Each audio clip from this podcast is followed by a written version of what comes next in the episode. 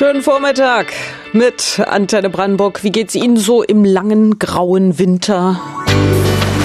Träumen Sie schon von Strand und Palmen? Wobei manch einer vielleicht auch zögert mit der Ferienplanung. Schließlich ist unser Alltag derzeit teuer genug. Wie steht's um die Reiselust dieses Jahr? Das weiß Kerstin Heinen vom Deutschen Reiseverband. Frau Heinen, überwiegt Zurückhaltung oder buchen wir nach Corona schon wieder wie die Weltmeister? Also wir sehen tatsächlich, dass die Deutschen auch in diesem Jahr definitiv wieder verreisen wollen. Die Reisebüros sind gut frequentiert und die Menschen buchen auch tatsächlich schon.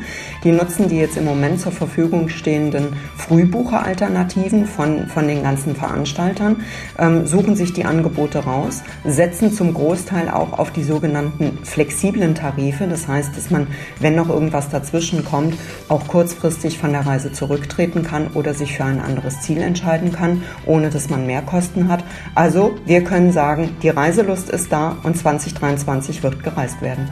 Und was läuft besonders gut? Also der größte Trend in diesem Jahr wird aller Wahrscheinlichkeit nach All-Inclusive sein. Wir sehen, dass die Deutschen, die immer schon sehr preissensibel waren, in diesem Jahr noch preissensibler sind, was natürlich ganz klar mit steigenden Energiekosten der allgemeinen Inflation zusammenhängt und dementsprechend setzen gerade Familien mit Kindern auf Budgetsicherheit und buchen den All-Inclusive Urlaub.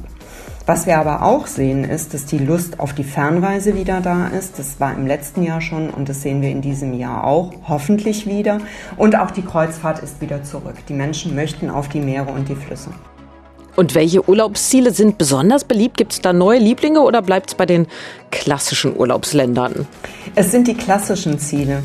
Die Menschen setzen ein bisschen auf das, was sie kennen, setzen auf Sicherheit. Während der Corona-Pandemie ist alles so relativ unsicher gewesen und da freut man sich auf das, was man gut kennt. Ähm, und dementsprechend sind auch für den kommenden Sommer sehr gut nachgefragt Spanien, die Balearen, insbesondere die Kanaren, Griechenland und die Türkei.